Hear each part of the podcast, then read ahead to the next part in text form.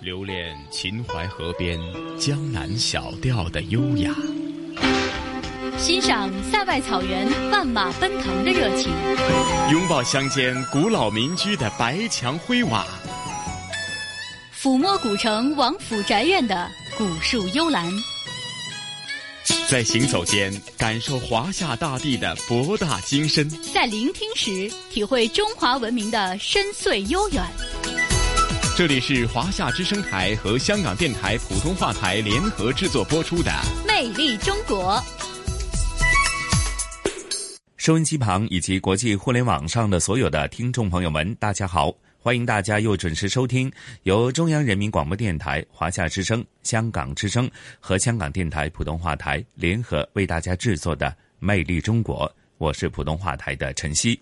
晨曦你好，各位收音机旁的听众朋友，大家好，我是华夏之声、香港之声的主持人杜伟，欢迎大家又在每周的同一时间来关注我们的《魅力中国》节目。嗯，杜伟啊，上星期啊，咱们在节目结束之前呢，也隆重的推荐呢，呃，咱们今天的《魅力中国》呢，继续是今年的一个重要的主题系列，那就是先生系列哈。那今天在节目当中又为大家介绍哪几位呢？在各行各业当中都有着非常高深造诣的一些大家呢？嗯，今天我们介绍这三位先生啊，同样在他们的各自领域啊，有着自己的建树啊。比如说，我们今天介绍的第一位呃先生，他的名字叫崔坤，他呢呃是一位钢铁方面的专家，也是中国工程院的院士。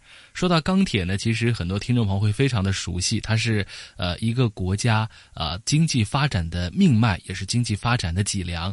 其实你看，大到我们身边的高楼大厦啊，要建很高的楼，这个钢铁一定要要求非常的高；要建很宽的桥，也离不开钢铁。造船啊，造地铁或者是造高铁，这些呢都是离不开钢铁的。所以呢，呃，有这样一位和钢铁啊打了一辈子交道的专家崔坤先生啊，用他的一生。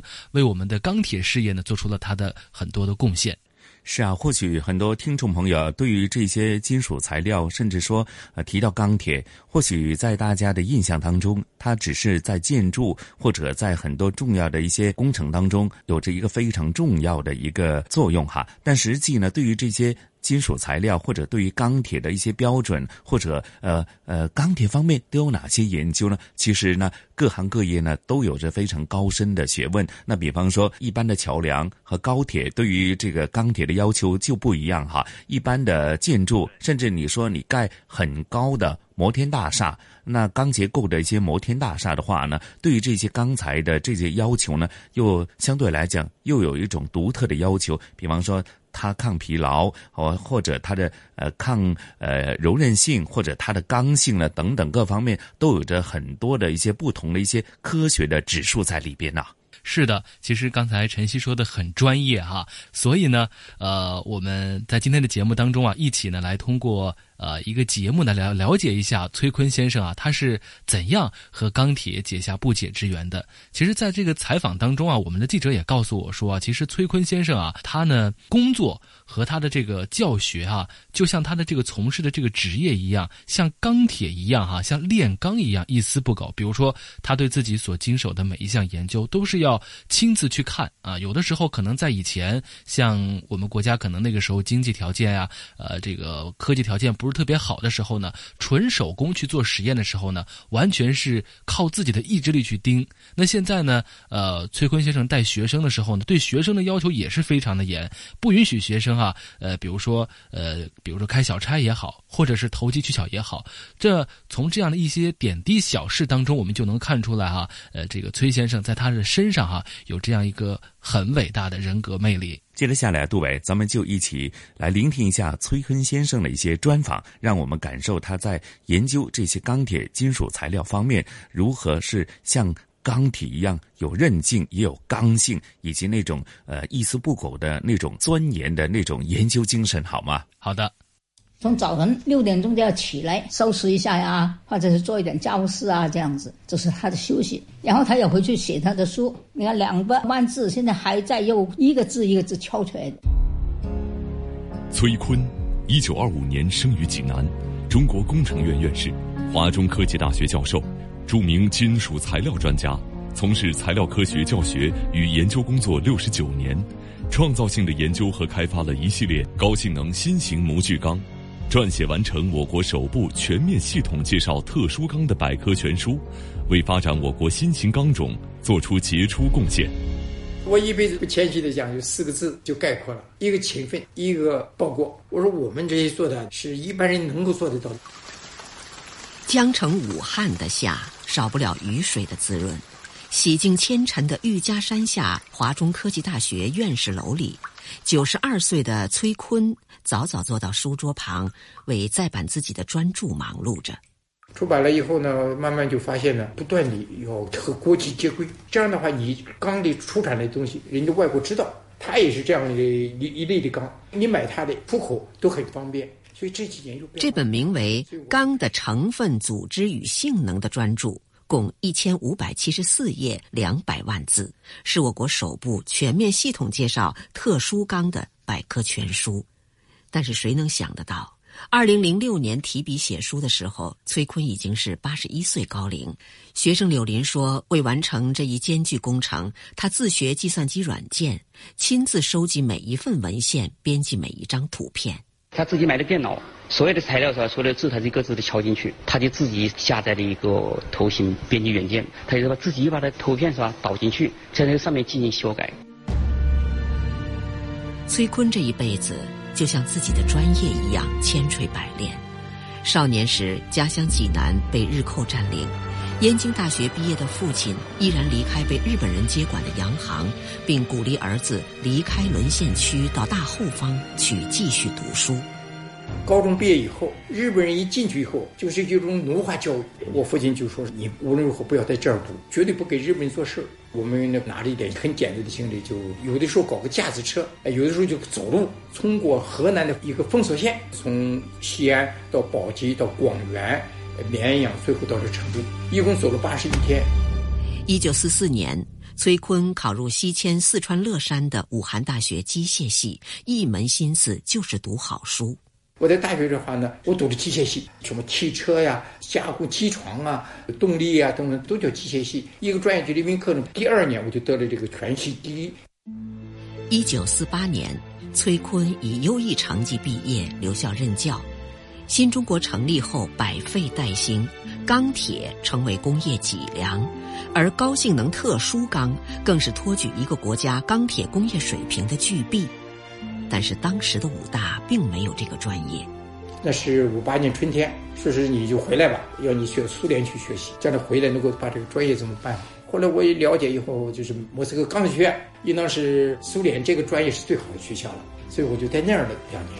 一方面听些课，另外呢还做了一些试验研究。一九六零年，崔坤学成回国，那时我国工业生产急需高性能新型模具钢。却无力自主生产，进口价格是普通钢的十倍以上。崔坤心急如焚，和同事们加紧建设实验室。有些学校能买的帮着买，买不到的连入实验呢，就自己动手做。我再再送来带回一些图纸、一些测试仪器啊等等啊，我们自己做。那时候。没有温控自动化技术，他们只能用最土的办法控温，眼睛紧紧地盯着温度显示仪，往往一盯就是一个通宵。就用眼睛来控制，就如果温度高一点，你就停一停；如果温度低了，你就把它扎合上去。所以就是靠手动来控制。那控制就当然比较难，要聚精会神在仪表里观察。而每一场实验。崔坤都坚持亲自在场，超过十度，你这种试验就不够准确，它就影响你的试验结果。所以呢，我们就必须亲自去，要不然你这个不准的话，前功尽弃。一九六四年，新中国成立第十五个年头，崔坤带领同事建成了装备完整的金属材料与热处理实验室，新模具钢制成的模具打破了国外垄断。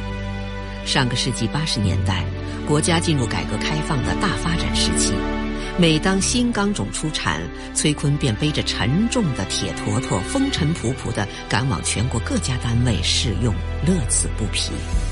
那时候火车挤得不得了，所以有的时候我都没有位置坐，更不用说卧铺了。我有几次站着，从这个北京一直到武汉站着，既能不喝水，避免去厕所。当时我要托运很麻烦的，因为你一点点的钢筋都办手续的，所以我就自己带着去，完了省事儿。崔坤先后研制出十种自主知识产权新型模具钢，在数十家工厂得到应用。按照当时的标准，累计创造直接经济效益两亿多元。学生熊维浩说：“如今已经九十二岁的崔先生，依然不断的关注着学科新动向和新的研究方法。他现在还在关注到这个学科发展的一些前沿动态，并且呢，经常和我们讨论这个方面的成果啊。”而崔坤说。走在学生的前面，这是为师者的基本要求。为什么呢？你不能完全靠学生收集资料，因为你老师必须先走到前面。生活中的崔坤，一件衬衣可以穿三十年，但是对家庭困难学生却非常大方。二零一三年，他和夫人朱慧楠将全部积蓄四百二十万元捐出，设立勤奋励志助学金。每年资助四十五名本科生，每人八千元。我们两个人商量商量，雪中送炭，帮助那些家庭困难但是又勤奋努力的学生。因为我们毕业的时候就都是两手空空，现在我们有些积蓄的还不是国家给的，是不是？所以我说我们用不完还给老百姓，这这是很自然的事情，是不是？我是记者张明浩。崔坤先生今年九十二岁，夫人朱慧楠八十九岁。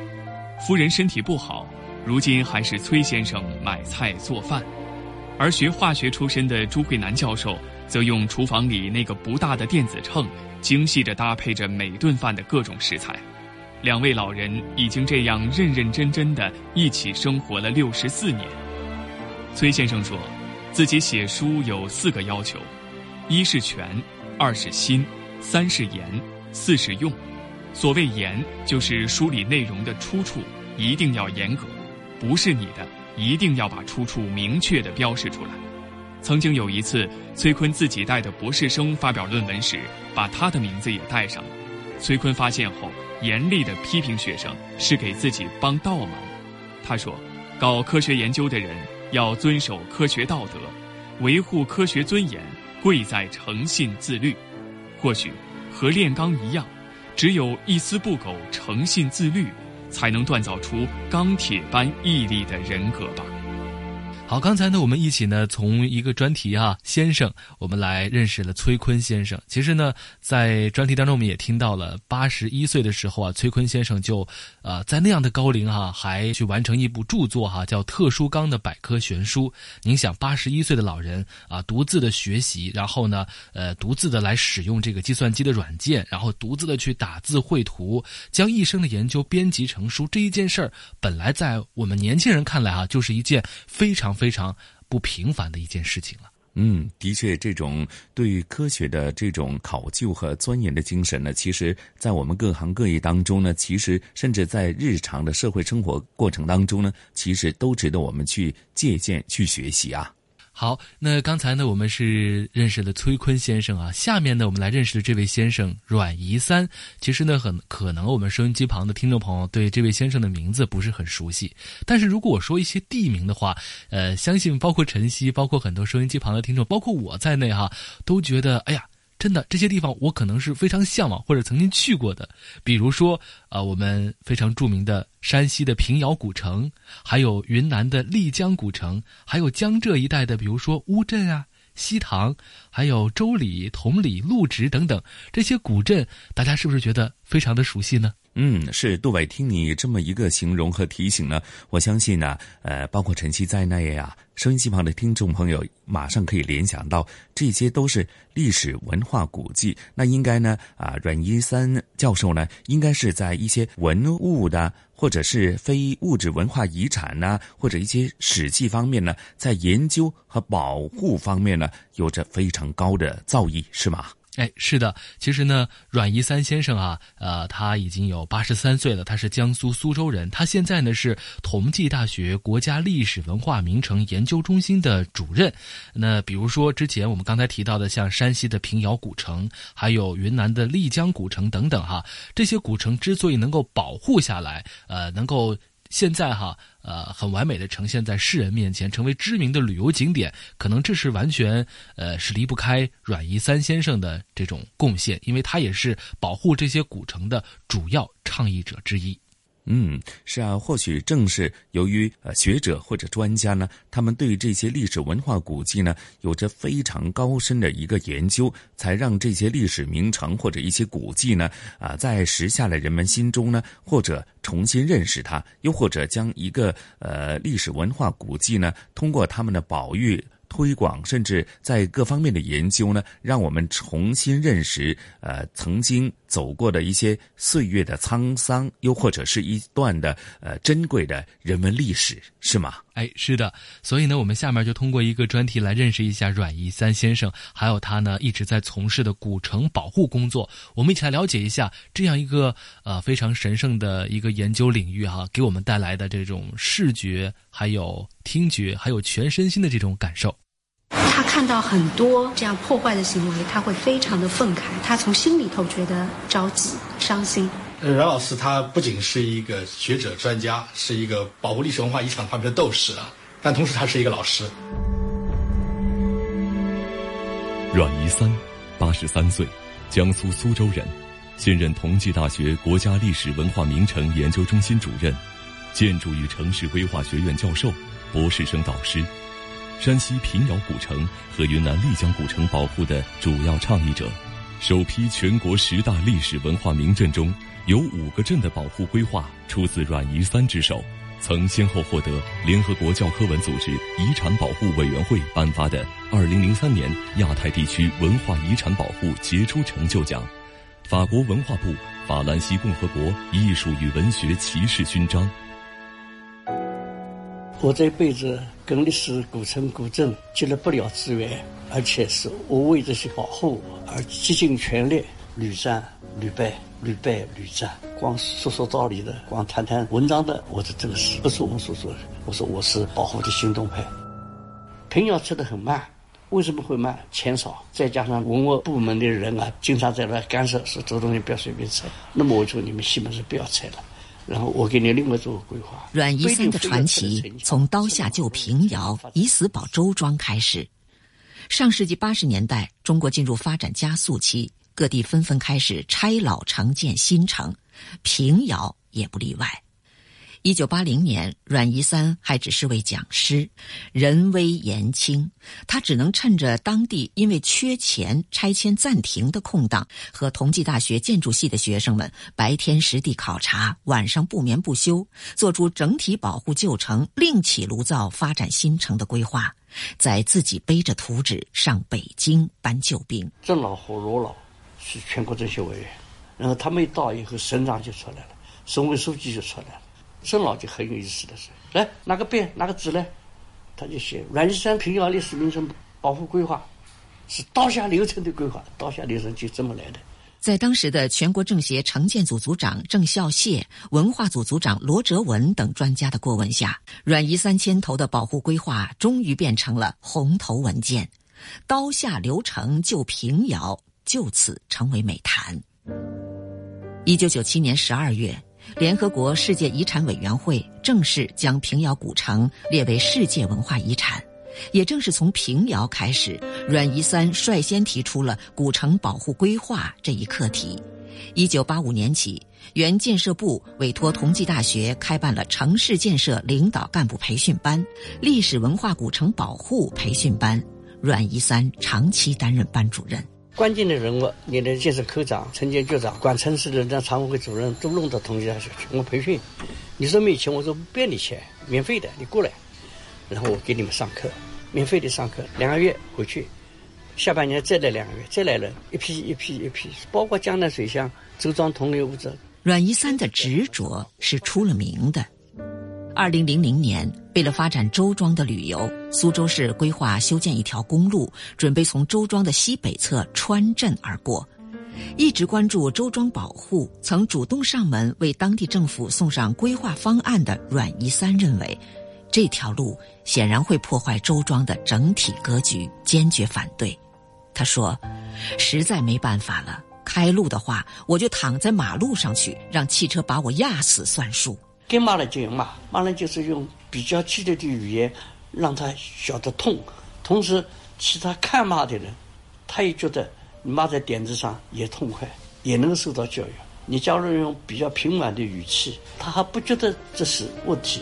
生活在上海，任教于同济，阮一三对上海的古建筑保护格外关注。上海外滩号称万国建筑博览会，但是也同样纠结着城市发展与遗产保护的矛盾。什么样的建筑可以进到外滩？阮一三的眼里揉不进沙子。有有几幢楼，一幢联谊大厦，一幢金陵大厦，一幢文汇报大楼。我说这三个楼。破坏了我们老外滩传统的人和线，这三个房子都应该腰斩，都应该杀头。报纸上登过了，所以这也引起人家跳起来了。设计这三个房子的两个老先生都打电话给我，阮先生，你胆子这么大，杀你的头！我也不回答他。但是这么说以后，外滩再也没来了。新开张的大西洋咖啡馆位于虹口提篮桥地区的上海犹太难民纪念馆内。坐在舒适的藤椅上，内塔尼亚胡和夫人兴致勃勃地品尝了咖啡馆的第一杯咖啡。虽然这已经是内塔尼亚胡第二次来到上海上海北外滩舟山路附近的提篮桥地区，曾是二战期间两万多犹太人逃离纳粹魔爪的中国避难所。这条有着重要历史文化意义的诺亚方舟。当初若非阮一三及时插手，只怕也难逃被拆的命运。我自己看见的，是在隔壁的一个教研室，有两个老师在那画那个地区的这个这个规划图。这块地是个红河地区，他说是这样规划，这些犹太人保护建设。他说上面没有关照我们要保护啊，那我就去查了，一查果然没有，我就应该补上。没人管，那没人管就我管。看得见还要留得住。有些地方的古城和古建筑虽然是留下来了，但过度的商业化却让其失去了原有的风貌。凡此种种，阮一三从不客气，当面就跟我讲：“袁老师，这个事情你不要来多管闲事了，多管闲事了。你保护住这些古城，你就完成你的任务了。我们做的保护的目的是为什么？是为了留存祖国优秀文化遗产，然后顺便发展了旅游，但是。”一下子路就走偏掉了，所以我们现在看到的很多的城市，我觉得很悲哀的，千城一貌，万我一面。阮一三说：“几十年为古城保护奔走呼吁，其实更多的是失败而非成功。但自己是古城保护的行动派，要屡败屡战，为了中国城市的历史，为了被人们遗忘的城镇和村落。”啊，我想到我小时候，外婆跟我唱歌，催我们入眠的时候的情景。但是外婆桥，外婆桥，桥要在，河在，那个历史的场景留住了，你就会马上想起你的外婆。哎呀，杜伟啊，的确。现在想想啊，呃，人们去到这些著名的旅游区或者一些呃著名的一些古城去呃游览，或者是感受呃他们当年的一些独特的人文风情，或者一些重要的历史文化古迹的时候呢，其实在背后呢也是包含了包括啊阮一三教授等等一批这些对历史文物有研究的学者，他们在这个过程当中啊。曾经做出的这一些呃努力和推广，甚至是保育，才让让时下的人们可以感受到呃那种独特的人文风情啊。哎，没错，其实我们国家的这个人文历史啊，非常的渊远博大。那相信很多的呃游客呢，都非常的向往到一些古镇啊、古城啊去看一看、走一走。其实呢。在这里呢，我们也是也希望哈，呃，就像刚才在这个采访当中，阮一三先生也说了，他当年呢是在这个推土机下救下了平遥古城，刀下留人啊，救下了一座古城。那在我们今后的这个很多城市的这种发展当中，能不能多留下来这些呃历史的回忆啊啊？其实这些呢，也是每一个城市最亮丽的名片，最亮丽的。呃，风景，你就比如说，现在在香港也有很多的一些呃古城啊、古迹啊，他们的保护啊，其实，在这种高楼大厦当中，我们再去看的时候，往往会给我们带来很多的这种思考，或者说心灵的那种沉静哈。是的，是的，很多时候啊，发展和保育啊，甚至是文化的传承呢，并不是绝对是矛盾的。看我们怎么去做一个平衡，怎么去做出一个呃适当的一个调整，呃，让他们两者并存，哈，既不妨碍发展，也保留了很多我们传统的文化、历史和古迹，哈。嗯，好，那杜伟，接着下来，我们又介绍哪一位先生啊？哎，我们下面呢来认识的这位先生啊，他叫戴毅，他呢是一位历史学家，也是中国。清史学界的领军人物，他主要是研究的是清史，他的一生也是在钻研清史。呃，比如说他出版了中国呃近现代史稿，还有明清史，还有清通鉴等等这些书呢。呃，应该说也是呃是戴先生哈自己的心血。然后呢，在其中呢，我们是能够看到很多很多哈。呃，今天呃我们对于清朝的认识，都是可能来自于戴先生对于清朝过去这段历史的不断的搜集和整理。是啊，又或者让我们感受到，呃，这个清朝呢的兴衰史，在过程当中也会感受到很多呃历史文化变迁、社会的一些变迁，又或者呢，从中呢，我们经常说的一句话哈啊，以史为鉴，可知兴替啊。很多时候就看这些历史学者呢，他们做出的这些呃研究过程当中，让我们有所感悟啊。对，其实就是刚才晨曦说的一样，尊重历史。我们既要还原历史的真实，又要反映时代精神。可能这个就是历史学家，包括我们今天要要了解到的戴毅先生，他呢所追求的这种人生信念。所以，我们下面的时间就和我们的听众一起来走进戴毅先生，还有他的历史的世界。他是一个理想主义者，他身上有着一种今天已经非常稀缺的单纯、真诚和不道热肠。戴毅。历史学家，中国清史学界领军人物。一九二六年生于江苏常熟，毕业于北京大学历史系。解放后在中国人民大学任教至今。戴毅一生钻研清史，出版了《中国近代史稿》《明清史》《清通鉴》《清代人物传稿》等三十多部著作。二零零二年，我国清史编纂工程正式启动，戴毅任清史编纂委员会主任。二零一三年获得第二届吴玉章人文社会科学终身成就奖。我就是读书的一辈子，我搞学生运动也是搞一个居民图书馆，我也是搞书，并不是完全离开了书本，一直是跟书本紧密的结缘。尽管依旧笔耕不辍，经常外出讲学，书房的两个角落还是显示出戴毅已经是九十一岁的耄耋之年。厚厚的书本、笔记和信件之间摆放着大小厚薄不一的放大镜，坐在书桌前伸手就能够到。门口的暖气管上挂着五六个不同长短和材质的手杖。每天工作至少六个小时，戴毅几乎所有的精力都投入到了《清史稿》的编撰中。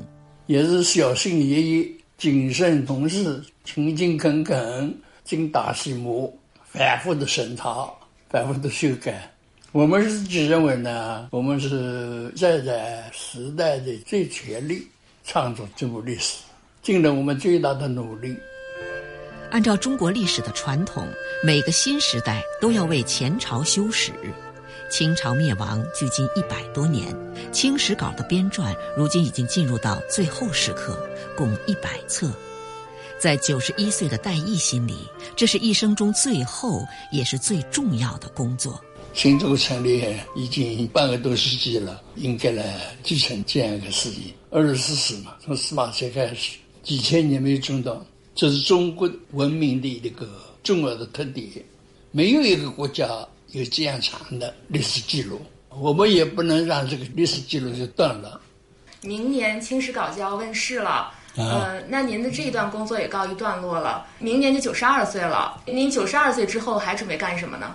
九十二岁我就退休了，现在我还要上班，希望能这本书能弄好了。我其他都没想到。现在，从二零零三年立项到预计二零一八年出版，《清史稿》的编撰历经十五载，凝结的却是戴毅几十年的心血。一九五五年。他在人大开设中国近代史课程，开启了高校系统讲授中国近代史的先河，引起了历史学家吴晗的注意。三年后，周恩来总理委托吴晗找人编修《清史》，戴毅自然成为最佳人选之一。三十二岁的他就这样与《清史》编撰工作结缘。一九七八年，戴毅受命组建清史研究所。清朝档案浩如烟海，尽管故宫保留了大部分，但还是有大量遗失的资料要一点一点的收集回来。大家不知道还有那么多档案，把档案差一点当废纸卖掉了，正儿八经把的装到造纸厂又又就毁了。后来人家发现了，把它学回来的，是吧？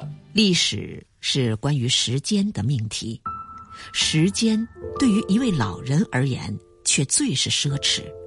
在戴毅的期望里，《清史稿》的问世只是个引子，清史研究还要在一代学者的探索里继往传承。但有很多问题还是没有解决的，应该继续研究。比如，中国为什么到清朝形成了一个大一统的国家？为什么清朝的现代化开始的晚？本来中国也是世界前列的一个国家，为什么没有能够比较早的发动产业革命，能够跟世界齐头并进？都是要深入进行探讨的问题。戴毅常说，一个民族如果忘记了过去，就不能正确的面对现在和未来。教书育人六十余载，桃李天下。他鼓励弟子大胆思考，有贯通古今的现代视野，也有世界角度的超前眼光。我们呢要干净啊，不能够落在世界的后头。我希望我们的青年人啊，学会做人做事的本领，学会专业知识。能够为更加美好的生活的前途奋斗。毕生研究青史，戴毅的第一个专业却是与历史毫不沾边的铁道管理。一九四四年高中毕业之后，他考入了上海交大。大二的时候，抗战胜利，北大从昆明回迁，途经上海时开设考场，戴毅毅然舍弃了已经完成两年的交大学业，考入北大，转而走上了史学研究之路。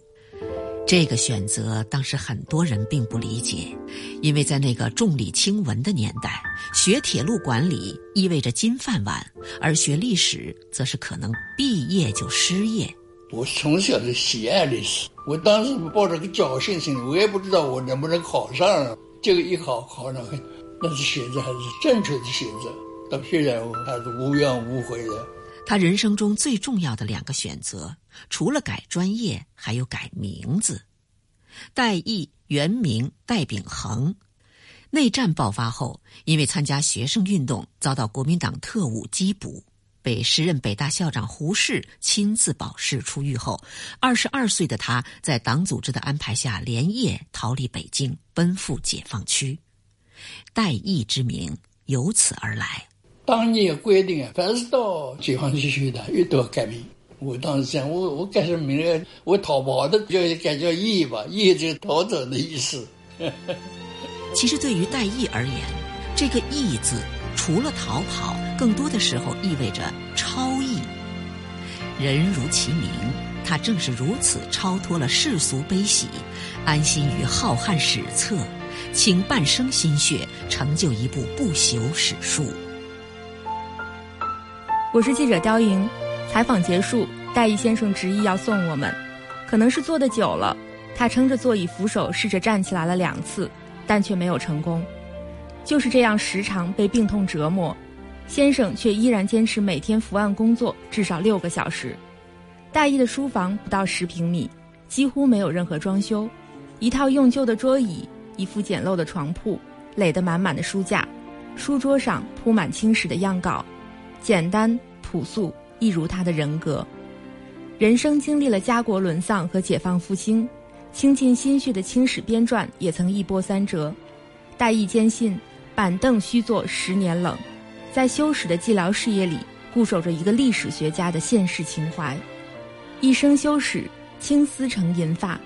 回顾人生，戴毅说自己只是看书、教书、写书，没有做什么别的。殊不知笔尖起落。才正是书生报国。这里是华夏之声台和香港电台普通话台联合制作播出的《魅力中国》。那刚才呢，我们通过这个专题啊，来认识了戴毅先生。其实呢，戴毅先生的学术啊，之所以能够取得这么大的成就，呃，我们的记者也说了，戴毅先生自己也告诉了我们的记者，有两个字，一个是精，一个是通，就是呢，呃，要了解很多的中国古代的文化史。历史等等，因为你了解的多，才能够呃逐渐的呃把这些历史知识啊融会贯通到你所要研究的领域当中。这可能是对于我们来讲会非常重要的借鉴的一点，就是注意平时的这种日积月累。是的，是的，讲的非常对哈。当你所有东西都呃文化啊呃知识啊都列举的话呢，当在某些范畴呢，你就会有机会呢进行。进一步的提升和升华，那就是往精的那方面呢发展哈。是，哎，说到这个一些历史文化的一些呃传统文化的话呢，哎，杜伟啊，今天咱们香港故事呢，继续是香港呃非物质文化遗产名录系列当中，也是有着一个异曲同工的一个妙处啊。是什么呢？杜伟啊，你在驻港记者几年时间里啊，你会感受到呢，其实呃，在香港的一些。女性当中，又或者从高官的女性当中，你会发现她们的衣着打扮当中，呃，我们呃俗话所讲的像长衫或者叫裙褂这些呢，是非常的流行。有没有这个印象呢？哎，其实听到晨曦这么一说之后啊，在我的脑海当中啊，马上呢就会闪现出很多很多的人物的形象，还有很多我们所熟悉的一些香港的人物啊、名流啊等等等等。其实呢，香港的中式长衫和裙褂技艺哈被列入到最新的香港的非物质文化遗产代表作建议名单。我们都知道，香港啊是一个时尚之都。那作为一个创意和潮流的聚居地啊，呃，国际的时装秀啊，在香港应该说是轮番的上演。呃，但是呢，其实作为我们中国传统的这种中式长衫和裙褂呢，在香港啊依然是受到人们的喜爱。其实近年来呢。除了延续传统之外呢，新时代的长衫在裁剪啊、配饰啊、面料啊、款式方面呢，都加入了一些新的元素，有一些新的突破。所以呢，在现在呢，再去穿长衫的时候呢，有一种更时尚的潮流气息了。是的，是的，就包括我们同事啊，杨子欣呢。其实他就是一个长衫的爱好者和忠实的粉丝哈。那有时候我们搞一些大型活动啊，或者一些比较隆重的场合呢，你会发现啊，他永远是长衫呃作为一个最佳的一个配搭哈。那其实呃长衫或者这种呃中式的长衫呢，其实在香港呢有着非常厚重的人文历史的。虽然说香港是一个中西文化包容的一个高度发达的一个大都会啊，但是很多优秀的一些传统。中华文化呢，你又会在呃很多呃日常的社会工作生活当中，你会发现呢很多点点滴滴又渗透出来，又或者呢你会觉得在这个呃时下的都市的潮人当中，他们又会将这些呃优秀的传统文化呢加以呃调整，或者呃随着这个时代的变迁呢，他们略为修饰一下呢，又将这些传统的文化东西呢又显得非常的潮流。走在了这个潮流的这个尖端，哈，非常厉害呀！好，其实听到了晨曦说这么多之后啊，我相信收音机旁的听众啊，包括我在内啊，都是特别想了解一下这个长衫哈，到底呃，在香港有着怎样的传承和发展？其实这种这种服饰呢，在香港我们其实见的还是挺多的。但是如果想要好好的来探究一番它的前世和今生的话呢，我觉得还是马上走进我们今天的香港故事吧。嗯，是接着下来的香港故事啊，同时雨波和嘉宾主持，来自中国旅游出版社的副总编辑一哥陈一年呢，就和大家娓娓的道来。我希望大家在聆听的时候呢，你可以在脑海当中有一个画面的浮现，你会更有一个共鸣感的。好，咱们就一起聆听。传统现代相映成辉。中西文化共冶一炉，东方之珠，动感之都，香港故事。香港故事，欢迎来到香港故事节目时间。节目当中，雨波非常高兴，请来香港中国旅游杂志副总编辑陈一年一哥，你好，你好，大家好。我们看到这个香港誉为时尚之都，那尤其是很多呃外国人看东方、看香港的时候呢，从他的这个着装设计上面都有一个特点，总是欣赏香港的那种传统的中式的这种呃衣裳的制作，还有一些展示。那么前不久呢。也香港中式长衫和裙褂制作技艺啊，被列入了香港非物质文化遗产的这个建议名单。那么最终也列入了今年的这个名录当中啊。那么所以呢，这一集我们继续为大家来介绍香港非遗系列、香港中式长衫和裙褂制作技艺。啊，我先解释一下啊，裙褂裙指的是女性的下身的服装啊，嗯裙子啊。呃，褂就上身的啊。哦，这样的来分。哎，裙褂呢，呃，主要是讲啊女性的一种礼服啊。这种礼服呢，可以说是盛装啊。嗯，哎，而旗袍呢，呃，往往我们已经把它当成是便装了。哎，是这样。哎，不过我现在说的这个中式长衫还不只是旗袍啊，因为。呃，男性也有长衫，对，女性也有长衫，嗯嗯，呃，所以呢是呃泛指了啊男女性的啊一种啊传统的服装是长的，嗯，呃，这个长度呢就呃男女不一样啊，而且时代不同也不一样，对对，哎，我们呢怎么说起呢？啊，就是，哎，先说一说旗袍吧。好的，啊，嗯嗯嗯。呃，旗袍啊，一般人以为旗袍呢是，呃，是旗人的服装啊，嗯，其实不是啊，哦，呃，可以说呃没有直接的关系，嗯啊，但是呢，也借鉴了旗人的长袍啊，就是女性的长袍，借用了，那也就借鉴了一些啊，但是呢，实际上，呃。现代认为啊，就是呃，中国的叫做旗袍的这种服装呢，是在呃一九二五年左右流行的，嗯，开始流行啊。哦，哎，那清朝已经没了，那 那个时候啊，对吧？对对啊，哎啊，而且确实有一段时间呢，就是连呃旗人的服装也。没有穿，也没有人穿，没有出现了。其实那个时候没有出现的。哎哎，因为为什么呢？呃，辛亥革命以后，啊，旗人都怕了，就给找他算账啊，所以呢，就啊，一般就不敢穿啊原来的哎旗人服装。嗯，比较也就是说，有一段时间就绝迹了。嗯嗯。但是后来呢，就是呃呃。中国在民国初期啊，就是大概是二零年代啊，一九二零年代，那个时候呢，呃，有一种新思想啊，接受了外来的一些影响，女性解放。嗯，在女性的解放运动中呢，就啊，寻求一种啊新的服饰啊，能够展现女性美的。啊，因为过去的老服装啊，总是要把身体藏起来啊，就是就呃不能够展示。女性的美感啊，曲线美啊，嗯嗯嗯，旗袍就是一种解放、解放的象征，一种新女性的象征，新女性的一个象征。对，那尤其是当年来讲，应该是还不在香港哈，应该是从这个民国时代的一个上海的时候，对，开始真正的这个旗袍的一个概念制作的一个概念啊，应该说是诞生地是在上海，诞生地，哎，那个时候，呃，由。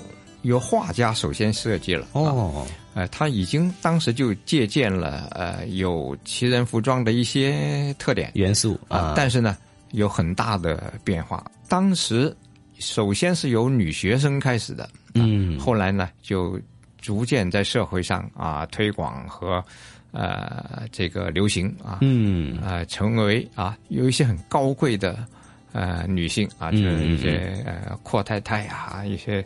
呃，小姐啊，就特别的的崇尚这种啊，是啊，而且到了香港来讲呢，也是成为了呃一种特独特的啊一个着装的艺术。嗯，还有这这个时装设计师也非常愿意啊，在这一个类别里面去。进行再创作。香港呢，因为它也保存了非常多哈这个旗袍的制作技艺，所以这一次呢，其实有一个更广的概念，就是中式长衫还有裙褂制作技艺就被列入了香港这一次的这个非物质文化遗产代表作的名录了。哎，我还特别要强调一下啊，就是长衫在香港的发展呢，其实在某一个历史阶段呢，它是更好啊，哦。就因为在建国初期开始啊，那个时候旗袍已经是呃示威了。啊，那就是一种意识形态方面的、的限制啊，就是是是。呃认为这是资产阶级的东西，那结果呢，在啊啊啊内地呢就很少见了，反而是来到了香港，就是大批的呃这个呃裁缝艺人啊来到香港。啊。啊，还有就是呃呃也有很多的上海人来到香港，那是带来了一种风气，嗯。也带来了一种记忆啊，嗯。所以当时这里就成了啊可以说是大中华啊旗袍的一个啊制作的一个中心，整体来说呃发展的很好的。对，啊。是在上海开始二十年代首先流行，但是后来在五六十年代的时候呢，在香港这边呢迅速的就普及。那包括说有呃上海的江浙一带的广东的裁缝师傅都来到香港，嗯。啊进行这个职业啊，进行啊教徒弟啊，而且香港有一个中西文化的一个这个这个因素在这里哈，嗯中西文化融合的一个因素，所以它能够融合这个东方和西方的一个设计，逐渐就产生了有港式特色的所谓长衫风格了啊。嗯哼，可以说这种技艺复苏了，就是嗯。又重新发展，也相当的不错。是，那么旗袍和长衫、中式长衫呢，其实也是啊，香港这个社会文化的这个历史变迁能够保存下来的一个珍贵的一个文化遗产了。其实现在你在香港的市面上还能看到有些学校的校服依然是沿用这个长衫做校服款式，真的是有它的这种特色。嗯而且香港现在呢，应该还有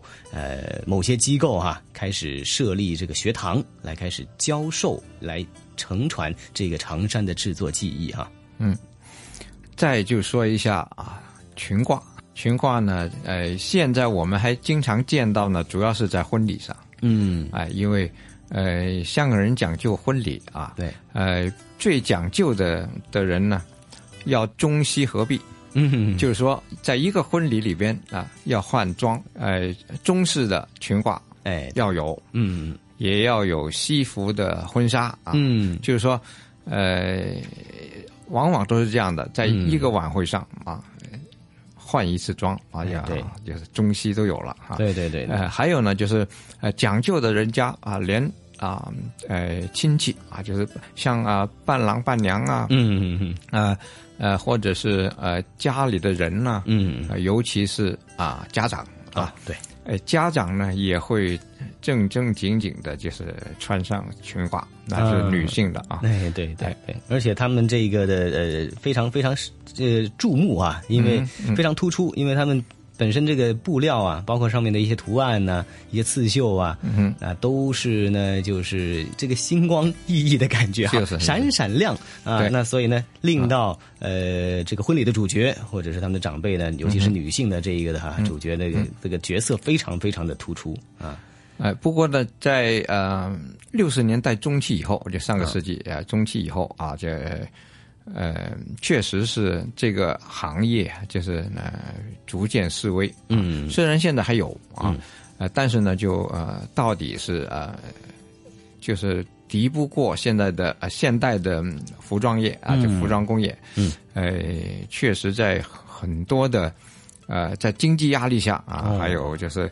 呃，就是技艺的传承上也遇到一些、一些问题，就是、呃，青年人啊、很少入行的，嗯，哎，老师傅老了啊，就这个这个问题呢，就是啊、浮现出来，嗯，不过呢，就啊、在这个这个世纪初开始，嗯啊，确实有一些转机啊，就是哦哎、很多的啊哎、时尚的设服装设计师，嗯，也会啊。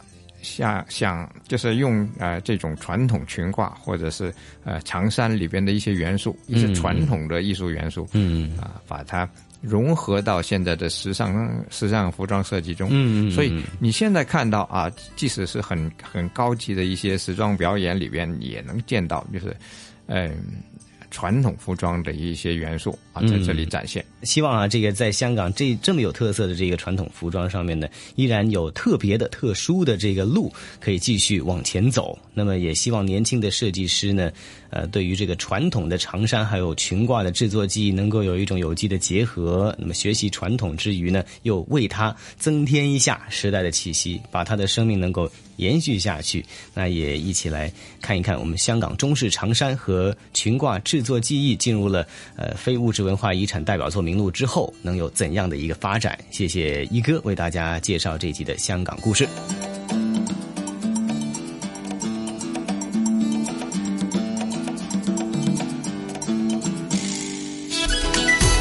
这里是华夏之声台和香港电台普通话台联合制作播出的《魅力中国》。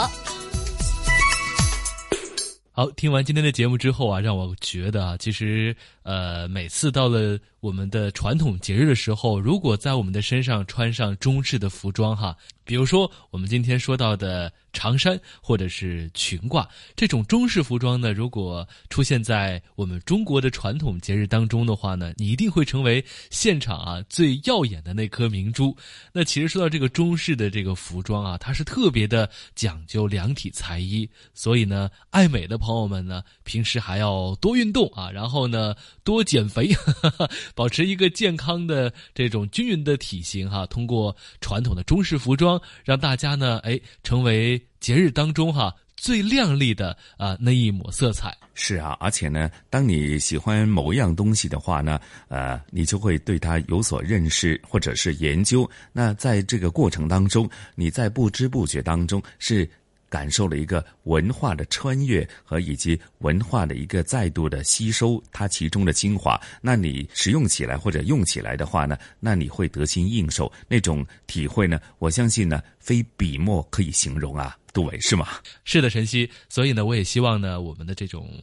呃，中式的传统的服装哈，在结合了现代的这种流行时尚元素之后呢，能够被更多的年轻人来认同，然后呢，穿着在身，其实这也是一种非常鲜明的文化标识和符号。因为我们都是中国人，所以呢，在我们的身上穿上了中式的服装，可能这款服装才是最适合我们的。是，呃，在这个过程当中，也可以感受到文化的传承以及发展等等，大家比较关注的一些社会议题哈。嗯，是了，那杜伟啊，聊到这里啊，在不知不觉当中，咱们今天的节目时间很快就得结束了。对我们下一周呢，会是我们的城市新跨越。那下一周呢，会带大家呢去一个地方，大家可能会觉得，哎。这个地方好耳熟啊，马鞍山。但是不要着急啊，这个马鞍山不是香港的马鞍山，而是安徽省的马鞍山。嗯，是约定大家下星期咱们魅力中国城市新跨越，和大家一起走进马鞍山。好，约定您了，不见不散。下周。